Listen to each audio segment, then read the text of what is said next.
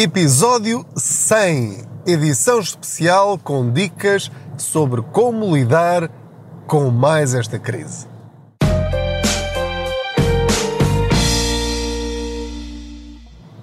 Olá, eu sou o Pedro Anderson, jornalista especializado em finanças pessoais e aproveito as minhas viagens de carro para falar consigo sobre dinheiro. Chegamos ao episódio número 100. 100.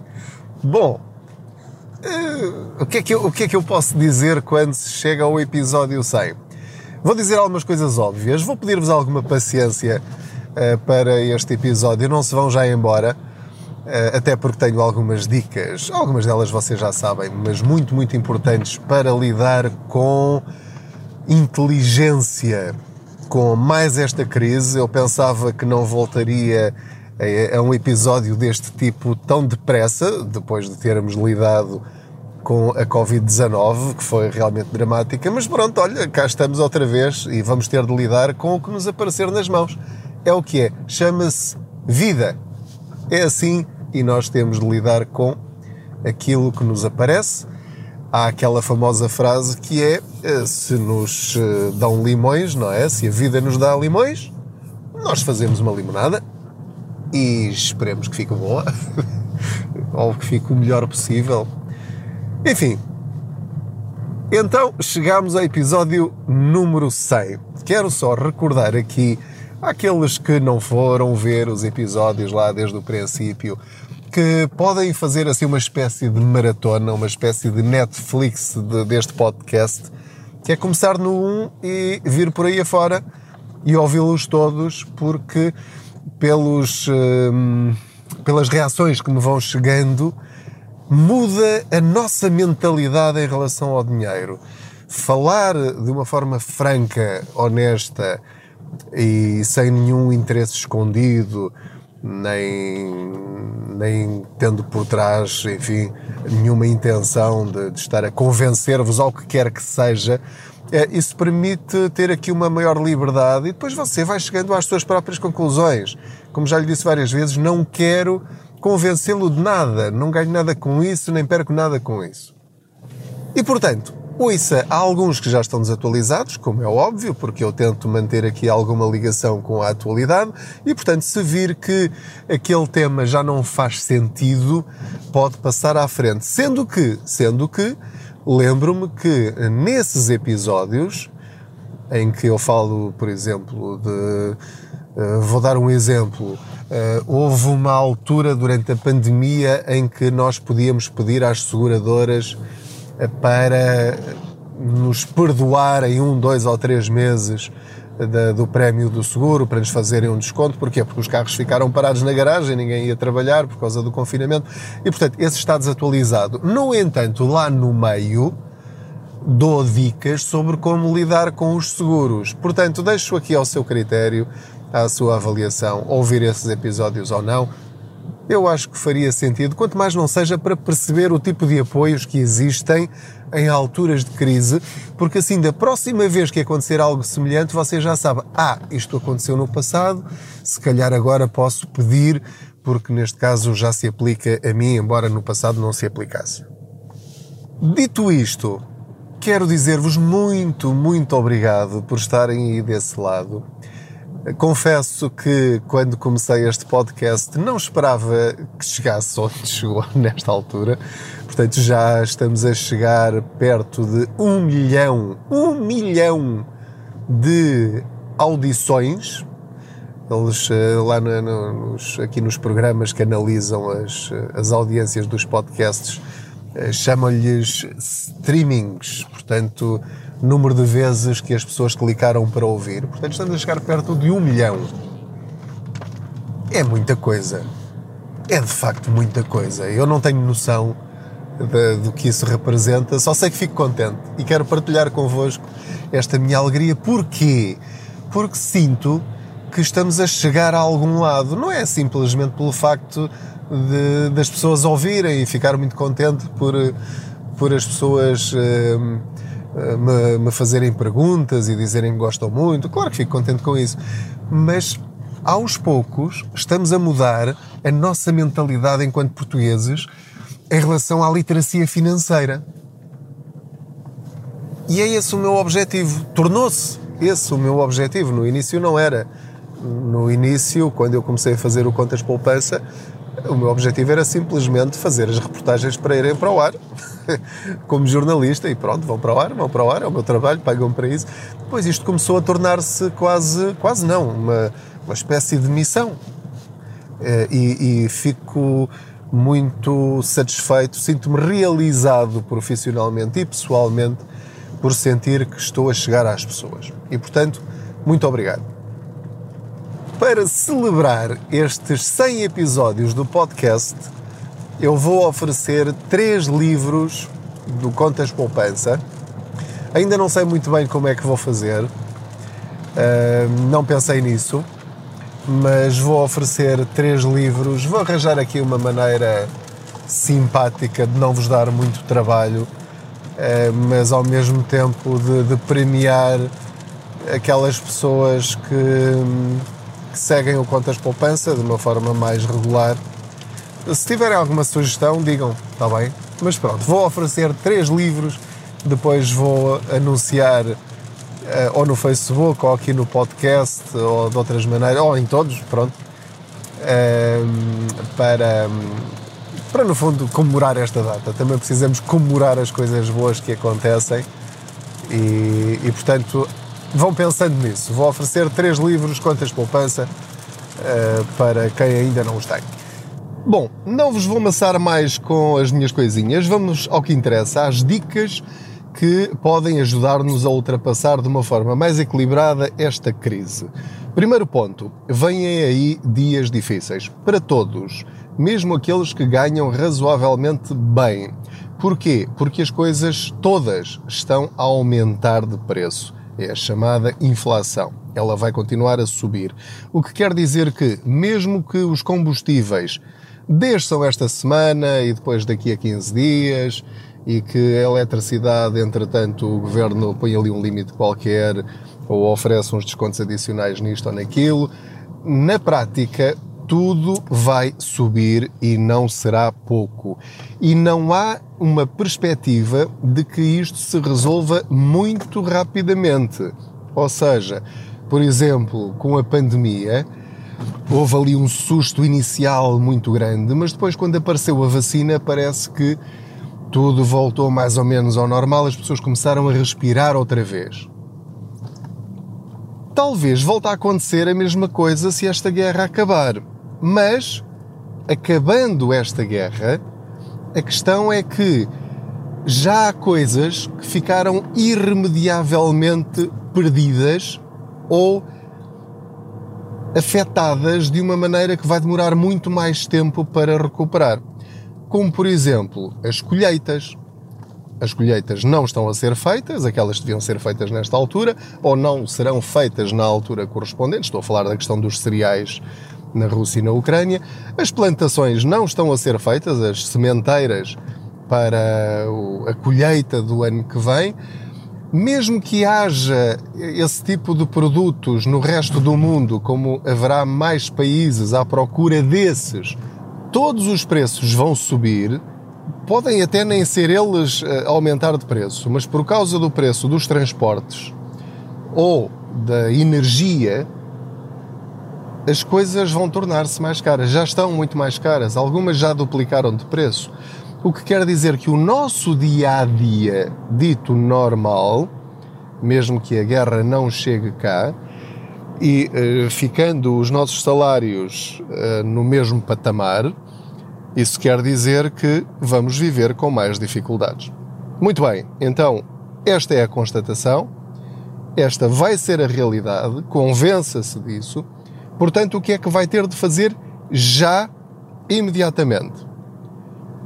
Uma lista de todas as suas despesas. Quanto dinheiro é que você precisa gastar em hipermercados e em despesas normais durante o mês e estabeleça um orçamento específico para cada categoria. Em primeiro lugar, deve fazer um retrato, uma selfie da sua situação Portanto, quanto é que eu estou a gastar hoje? Depois, veja se para cada categoria Isto vai demorar-lhe algum tempo e vai dar-lhe trabalho, vai moer-lhe a cabeça e vai ter de queimar algumas pestanas. Não estou aqui para lhe facilitar a vida. Vai ter de fazer uma lista, vai ter de analisar o seu extrato bancário, vai ter de olhar para quanto dinheiro é que levanta todos os meses do multibanco e onde é que gasta cada euro que levanta do multibanco, porque muitas vezes. Ah, e do cartão de crédito, porque Uber Eats, Glovo, coisas desse género, coisas que vêm ter a sua casa e que parece que você não paga, ao fim do mês, no cartão de crédito, é uma brutalidade. E é bom que tenha consciência de todas essas despesas, as que vê, as que não vê e aquelas que acha que são pequenas, mas como são repetidas ao longo do, do, do mês, várias vezes por semana ou várias semanas, esses valores são o equivalente a outras categorias e você acha que não é nada porque são apenas 2 ou 3 euros ou 4 euros de cada vez. Portanto, essa lista tem de ser completíssima. A partir desse momento, o que é que vai ter de fazer? Vai ter de saber exatamente quanto dinheiro é que entra em sua casa todos os meses, das várias fontes de rendimento que talvez tenha. Se os dois em casa, o casal, só tiverem um salário cada um e mais nada, é fácil de fazer. Se um dos dois fizer horas extraordinárias, tiver um hobby que dá dinheiro, vender coisas ou fizer coisas que geram receitas, vai ter de fazer essas continhas todas, que é para saber com o que pode contar. Embora sejam imprevisíveis, façam uma média. Depois é fazer aquela conta sagrada, em termos de finanças pessoais, que é as receitas menos as despesas. Tem de dar uma margem de lucro. É a sua margem de lucro. E a sua família tem de continuar a dar lucro. Tem de ser. Se isso não acontecer, então vai ter de, lamento dizer-lhe isto com esta frontalidade, mas está a viver acima das suas possibilidades. Aquela famosa frase que ninguém gosta de ouvir e que todos dizem, mas acham que é para os outros.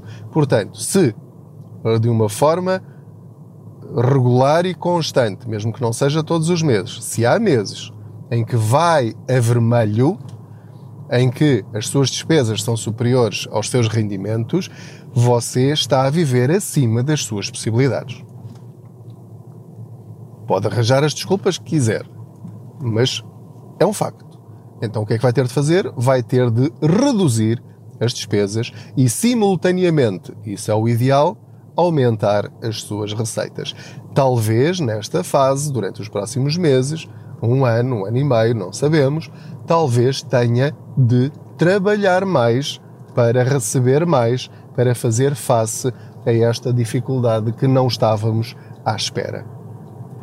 Terceiro ponto: gastar o dinheiro bem gasto. Porquê? Porque nós estamos habituados a gastar o dinheiro mal gasto, como se o dinheiro não nos custasse a ganhar. O que é que é gastar o dinheiro mal gasto? É não fazer as contas àquilo que nós realmente precisamos, só comprar aquilo que precisamos e que queremos e não ir atrás da vista, não ir atrás dos nossos impulsos consumistas. Isso quer dizer o que é de uma forma muito prática? Fazer uma lista de compras, planear as refeições, planear as despesas e só comprar aquilo que realmente necessita.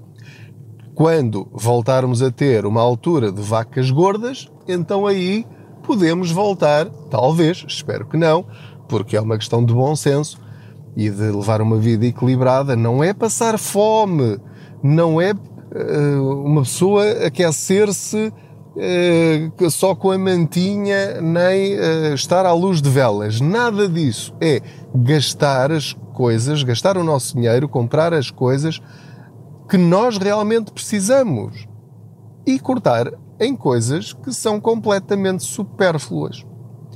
Outra dica, e neste momento em que estou a gravar consigo, estou a regressar da macro. Portanto, eu fui à macro. Eh, caso não saibam, qualquer pessoa que esteja inscrita como trabalhador independente eh, pode, eh, portanto, inscrever-se nestas nestes hipermercados para profissionais, vá, chamemos-lhe assim. Vou agora aqui só estacionar e desligar o, o carro. Portanto, uh, eu como passo recibos verdes, uh, e, pronto, tenho, tenho o cartão da Macro, vou lá, apresento o meu, o meu IRS e, portanto, tenho o cartão da Macro. A Macro não tem os melhores preços do mundo. Consegue determinados produtos mais baratos nos hipermercados normais, onde provavelmente vai às compras. Só que a Macro tem uma grande vantagem, que é é mais barata quase sempre quando compra em quantidade. E eu adotei agora, neste momento, face a esta situação, a estratégia de comprar em quantidade para poupar. Porquê? Porque já percebi que, indo ao continente, ao Jumbo, ao Pingo Doce, ao Lidl, etc, etc, etc, os preços estão já demasiado caros para aquilo que eu pretendo, para aquilo que eu estou disposto a pagar. E, portanto, em cada momento da minha vida eu tento fazer as escolhas mais racionais. O que é que isto quer dizer? Que tenho de investir um pouco mais numa compra. Por exemplo, como vos disse, venho da macro, deixei lá 200 euros, mas trouxe packs de várias coisas que eu consumo em minha casa. Eu podia já fazer isto antes? Podia, mas por uma questão de comodidade e como tinha de fazer outras compras, uh, os, os preços eram razoáveis para a, minha lista de compra e para as necessidades da minha família, para os nossos gostos também, porque também compramos coisas só porque nos apetece e porque gostamos, porque podemos. Não é? No dia em que não pudermos, não há nada disso. Acabou. Temos de viver de acordo com o contexto e as nossas circunstâncias. Portanto, comprar de uma forma inteligente e racional. Se for um profissional da hotelaria, da restauração, é óbvio que já conhece isto. Caso não, uh, e passo recibos verdes, eu sou jornalista e passo recibos verdes e vou à macro. Portanto, uh, você, se estiver inscrito com recibos verdes, mesmo que não passe nenhum recibo verde, pode pegar no seu IRS, apresenta o, o anexo B e uh, vai lá e inscreve-se e fica com o cartão e a partir desse dia pode ir à macro. Eu disse macro, mas pode ser o recheio e pode ser um cash and carry e outras coisas. Eu não, não, não me lembro dos nomes deles, quer dizer, eu só conheço aqui a macro perto de mim. Uh, e portanto aproveito essa, essa estratégia. Portanto, planeamento de refeições, planeamento de despesas, comprar as coisas de forma a não desperdiçar, comprar, isto são, são dicas absolutamente básicas. Comprar os produtos da época, portanto, eu posso gostar muito de morangos, mas não é normal haver morangos em janeiro, portanto, se eu os quiser pagar, vou pagá-los a 5, 6, 7, 8 euros o quilo. Uh, e as maçãs estão a 80 cêntimos ou 1 euro ou o que for. Uh, na macro comprei uh, uma caixa de maçãs a 60 cêntimos o quilo. Pronto, e nós consumimos muitas maçãs e as que não consumirmos damos a, a, a outras pessoas. Portanto, hum, lá está, é a questão da, da, da, quantidade.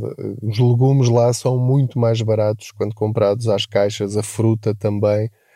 Uh, bom, tudo o que seja packs grandes, uh, compensam, compensam bastante. Vá lá um dia experimentar. Não é em tudo, tem de saber aquilo que quer comprar. E aquilo que não compensar, não compra só porque está lá. Mas isto também se aplica ao hipermercado. Outro ponto, outra dica é, mais uma vez, renegociar todos os contratos e seguros que tem. Fazer uma lista e contactar os seus mediadores, eh, contactar eh, todas as empresas de telecomunicações, etc, etc, etc, ver se há a possibilidade de reduzir aquilo que tem, os pacotes que tem, veja se continua a precisar da Netflix, do HBO, do Amazon Prime, se continua a precisar de uh, 8 GB de internet no telemóvel e se basta, basta um 4 ou basta um 5. Não sei, você é que tem de saber aquilo que pode reduzir, mas reduza tudo aquilo que puder. Nos combustíveis, evite ao máximo viagens desnecessárias. Para beber um café não é preciso ir de carro, digo eu, a não ser que viva a 2 km do café mais próximo. Ou, mesmo assim, 2 km está um bom passeio. bom, arranje uma bicicleta se não tem, passe a fazer mais coisas de bicicleta e a pé, reduza o peso do pé no acelerador, é a maior dica de poupança que lhe posso dar. Passa a andar mais devagar e vai ver a diferença na despesa do combustível. Não é despesa porque vai ter de encher na mesma ao depósito, mas vai dar-lhe para muito mais tempo. Mais dicas nesta altura. Reforce o, o seu fundo de emergência. Se ainda não o tem, faça disso um objetivo prioritário. Tem de ter entre seis meses a um ano de todas estas despesas de que lhe estou a falar porque isso pode fazer uma grande diferença se a situação se agravar bastante. Se nesta altura de preços muito altos tivermos a infelicidade de ter uma doença, de ficar de baixa, de ficar desempregados, ter um acidente, haver uma redução de rendimentos, o negócio correr mal, já ficamos com a corda na garganta. Esteja preparado para isso. Um fundo de emergência não é um luxo, é uma necessidade. E, portanto, converse em família e veja até com os seus filhos, explique-lhes a situação e diga-lhes, meus amigos, isto está muito complicado, nós tudo aquilo agora que conseguirmos uh, pôr de lado é para um pé de meia para qualquer dificuldade que aí surja. Portanto, vou pedir o vosso apoio nesse sentido. Gostavas muito de ter uma consola nova, mas agora não vai dar.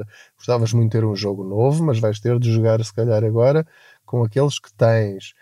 Uh, pronto, vai ter de avaliar caso a caso, família a família, qual é a melhor estratégia, mas reforçar. Se tiver seis meses das suas despesas, passe para sete ou passe para oito. Mal não vai fazer. Outra dica, já num patamar diferente, se já tem o seu fundo de emergência e consegue reduzir as suas despesas ou aumentar as suas receitas, agora aproveite para investir em produtos ligados à bolsa, porque há uma boa oportunidade de investimento, porque as coisas, a maior parte dos fundos de investimento, dos ETFs, algumas ações, estão a preço de saldo é verdade que ainda podem baixar mais. A guerra é uma coisa louca, não tem assim uma grande lógica. E portanto nós pensamos que isto não pode piorar, mas pode. No entanto, é neste momento uma oportunidade. Eu estou a aproveitar algumas dessas oportunidades. Porque é que é importante não nos esquecermos do investimento? porque são esses investimentos feitos agora que nos vão permitir ganhar dinheiro com o nosso dinheiro acima da inflação. E quando a inflação está a 4%, o meu dinheiro tem de ganhar mais do que 4%, senão estou a perder dinheiro sem fazer nada.